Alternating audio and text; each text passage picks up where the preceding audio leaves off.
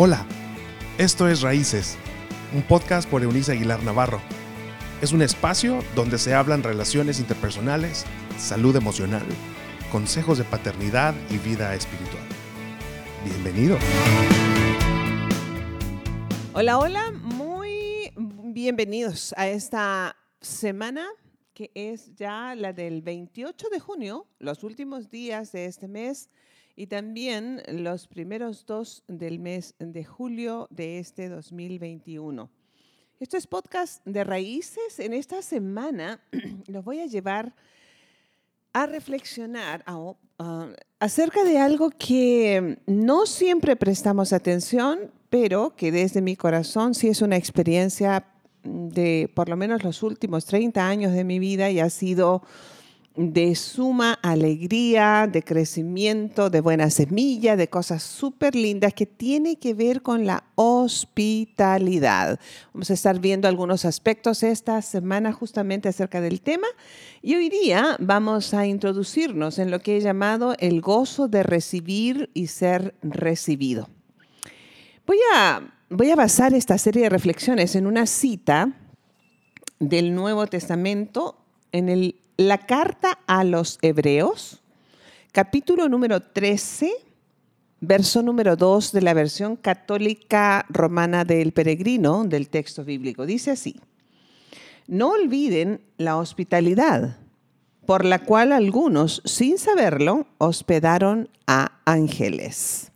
No se olviden de la hospitalidad es una recomendación del escritor de esta carta a los hebreos, este grupo de judíos que se habían convertido al Evangelio de Jesucristo y estaban en la diáspora, estaban fuera de la tierra de Palestina eh, y entonces había una recomendación por parte del escritor de esta carta para que mantuvieran en su memoria algo que ellos vieron cuando dice, ah, porque algunos hospedaron ángeles, se estaba refiriendo precisamente a la experiencia del, gran patriarca hebreo Abraham, cuando recibió a estos dos hombres en aquel lugar mm, descrito en el libro de Génesis, capítulo 11, 12, cuando fueron en realidad los invitados suyos, él los recibe con cariño, manda a cocinar para ellos, los hospeda en medio de circunstancias emocionales muy difíciles que él tenía junto con Saraí, su esposa, y Dios los sorprende con dos ángeles que cambiaron el rumbo de la vida, no solamente del patriarca y su familia, pero del mundo entero. Después de esa promesa, del nacimiento de Isaac, traída por estos ángeles, cambió la historia, ya le digo, de la humanidad. Entonces, hoy día yo quisiera contarles una historia que he leído en estos ah, días pasados, que capturó por completo mi atención y, quiero compartírselas porque creo que nos hace ah, mucho bien eh, introducirnos a, una, a un área en, los que, en lo que nosotros no somos muy, como eh, no es muy popular hoy. Cuando yo era niña, era normal recibir personas en casa. Es más, nosotros estábamos acostumbrados como hijos a dejar nuestro lugar en la mesa, pero también nuestra cama, nuestra comodidad para darle lugar a las personas que hospedábamos. Eso se fue perdiendo, perdón, con, con, el tiempo, haciendo que se, convirtiera en un reto mayor cada vez. Y se hicieron más populares los hoteles y moteles, los hospedajes pagados, y se fue perdiendo esta, este, este nexo, esta conexión con las personas que nos visitaban. Hoy día nos juntamos más en restaurantes, en lugares públicos, que lo que hacemos por recibir a alguien en casa. La hospitalidad tiene que ver con, con algo de, que nosotros entregamos, que nosotros regalamos no solamente de nuestro tiempo, pero de nuestro espacio, también nuestros recursos de todo tipo Y déjeme y les cuento esta historia. Se sabe de un monje que un día sale de, su monasterio para dirigirse al mercado de su, de su aldea a vender unas cosas que no tenían mayor valor, ¿eh? pero ellos necesitaban recursos. Al salir al, al, camino hacia el poblado, se encuentra con un paralítico en el camino y el paralítico lo detiene y le dice, ¿a dónde vas? El monje dice, voy a la plaza de la villa del poblado. Y el paralítico pide, por favor, ¿podrías llevarme allí donde tú vas? Así que el monje se agacha, lo carga, lo monta en su carreta y lo lleva. Cuando llegan al lugar de destino, el paralítico dice, ¿dónde te vas a poner a vender? El monje le dice, bueno, voy a instalarme en aquella esquina y dice, ¿podría pedirte que me dejes a un lado de donde vas a estar vendiendo? El monje lo baja, lo acomoda a un lado del puesto de ventas donde se ubicó él mismo. Al término de la venta, el paralítico le dice, ¿vendiste algo hoy? Sí, sí vendí. ¿Podrías comprarme? Y le pide un artículo, también sin importancia. El monje hace con lo que había, parte de lo que había ganado, le compra lo que el paralítico pide y empieza a subir lo que le sobró a su carreta. El paralítico pregunta, ¿hacia dónde te regresas? Él dice, a mi monasterio. El paralítico nuevamente pregunta, ¿podrías dejarme en el mismo lugar donde me recogiste esta mañana? Así que el monje lo toma en brazos, lo sube a su carreta y lo lleva al lugar donde lo encontró.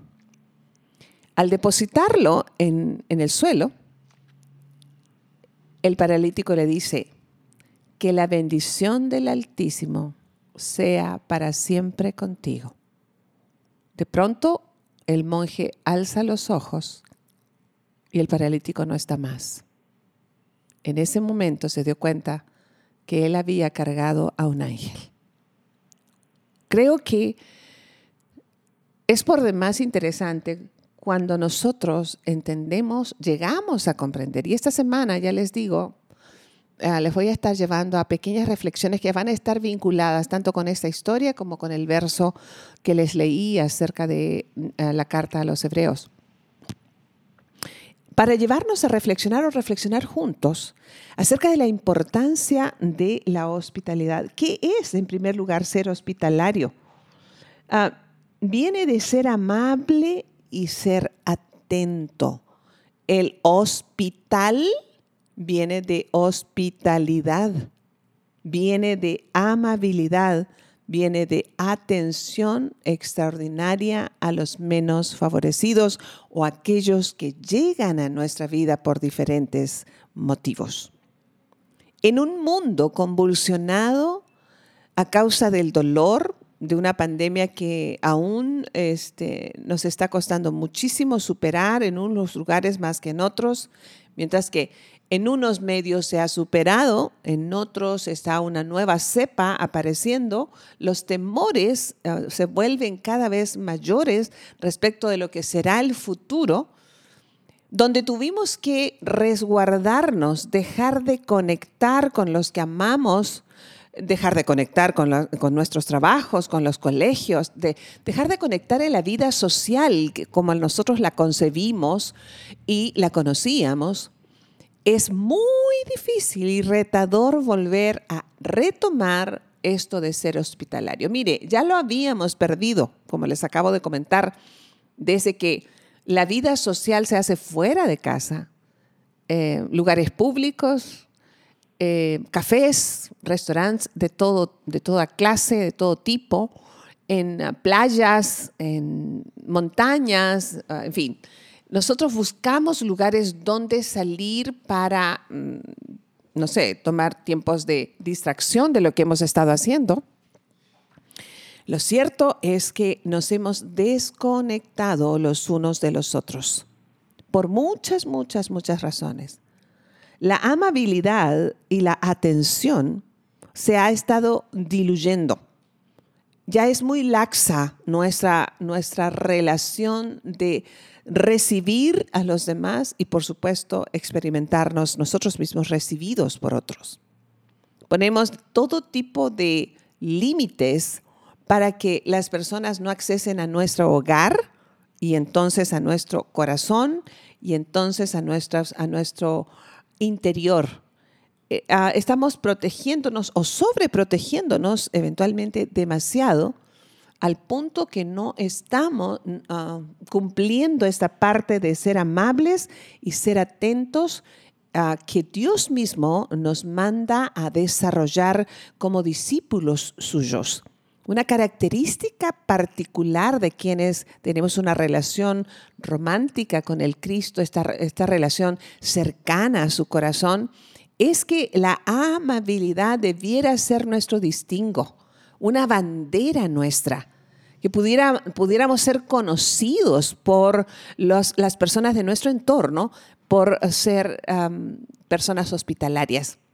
Algo que ya les decía en el principio de mi comentario de este día, lo aprendí no solamente de niña, pero yo tuve la fortuna de desarrollar un hogar durante muchísimos años donde parte natural de nuestra vida era recibir en casa, en nuestra mesa, a propios y ajenos.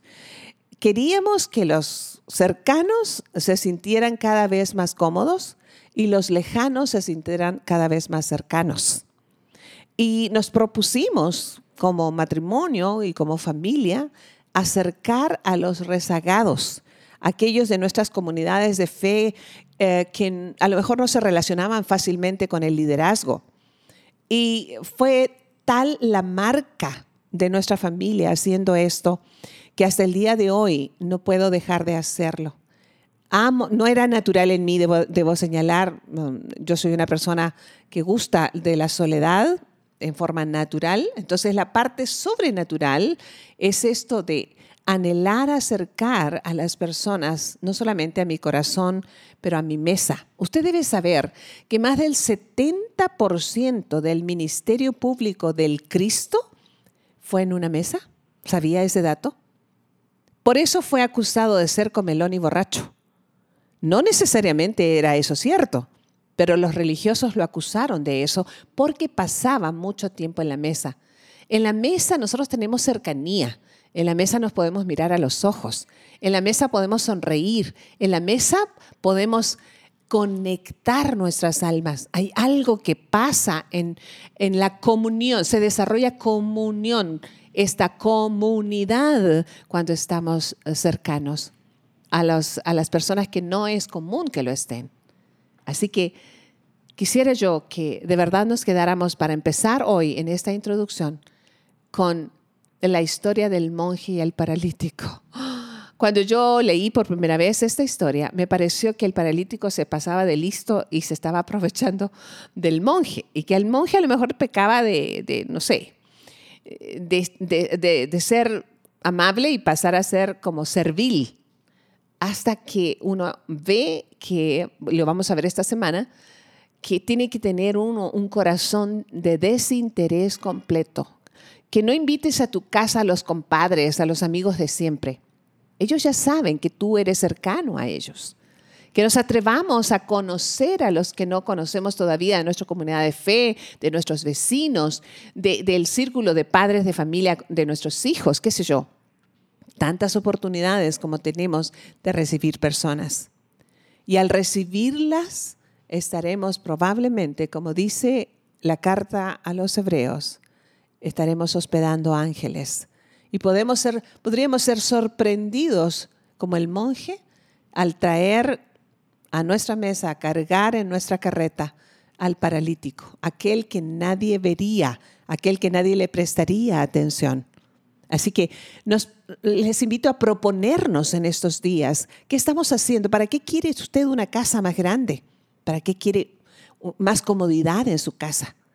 Yo me pregunto, cuando las personas tienen acceso a bienes eh, financieros, ah, generalmente mandan a construir enormes casas y está bien. Pero ¿para qué la quiere? ¿Para qué quiere un lugar más amplio si no lo va a compartir? Todo lo que Dios pone en nuestras manos es para compartirlo. Sea un pedazo de pan, un vaso de agua, una casa, una cama, una mesa, pero también nuestro corazón, lo que aprendemos, lo que, en lo que estamos siendo instruidos, en aquello que nos emociona y también en nuestras tristezas. Así que esta semana, ojalá tomemos decisiones de comenzar de nuevo, pese a los riesgos. Que los que invitemos a nuestra casa, a nuestra mesa y a nuestro corazón, con que tengan un cubrebocas básico y elemental, pero no se detenga porque podría ser sorprendido con atender a ángeles. Dios y Padre, gracias. Porque tú tienes muchas maneras de mostrarte a nosotros. No, no estás en una pequeña caja donde nosotros te podemos meter y de allí tú no vas a salir. Te especializas en romper esquemas religiosos, culturales y sociales. Rompe nuestros miedos Rompe nuestros egoísmos, rompe nuestra avaricia y ayúdanos a ser como el Cristo, a acercarnos a los que están lejos, a tocar a los leprosos, a acercarnos a los desposeídos, acercarnos a aquel relegado, a aquellos que no conocemos o que conocemos a lo lejos. Gracias porque tú mismo te acercaste a mí. Cuando era la más indigna de tanta gracia, bondad y atención, tú me miraste con ternura, con compasión, con bondad, con salvación, con gracia infinita y me atrajiste hacia tu corazón. Ayúdame a imitar eso de ti. Gracias por lo que podemos aprender y crecer y podemos legar a nuestros hijos. Recibimos esta petición, recibe tú nuestra gratitud y una vez más, qué bueno que siempre te quedas con nosotros. En el nombre del Padre, del Hijo y del Espíritu Santo, que así sea. Nos escuchamos mañana martes, Dios mediante. Chao, chao. Gracias por habernos acompañado en este episodio de Raíces te invitamos a que te suscribas en la plataforma de tu preferencia y también que puedas compartir con aquellos que están en tu mundo de este contenido. Puedes seguir conectado a través de la página web www.euniceaguilar.com. También en Facebook, búscanos como Raíces Familias Estables y en Instagram como arroba Eunice Nos escuchamos en la próxima.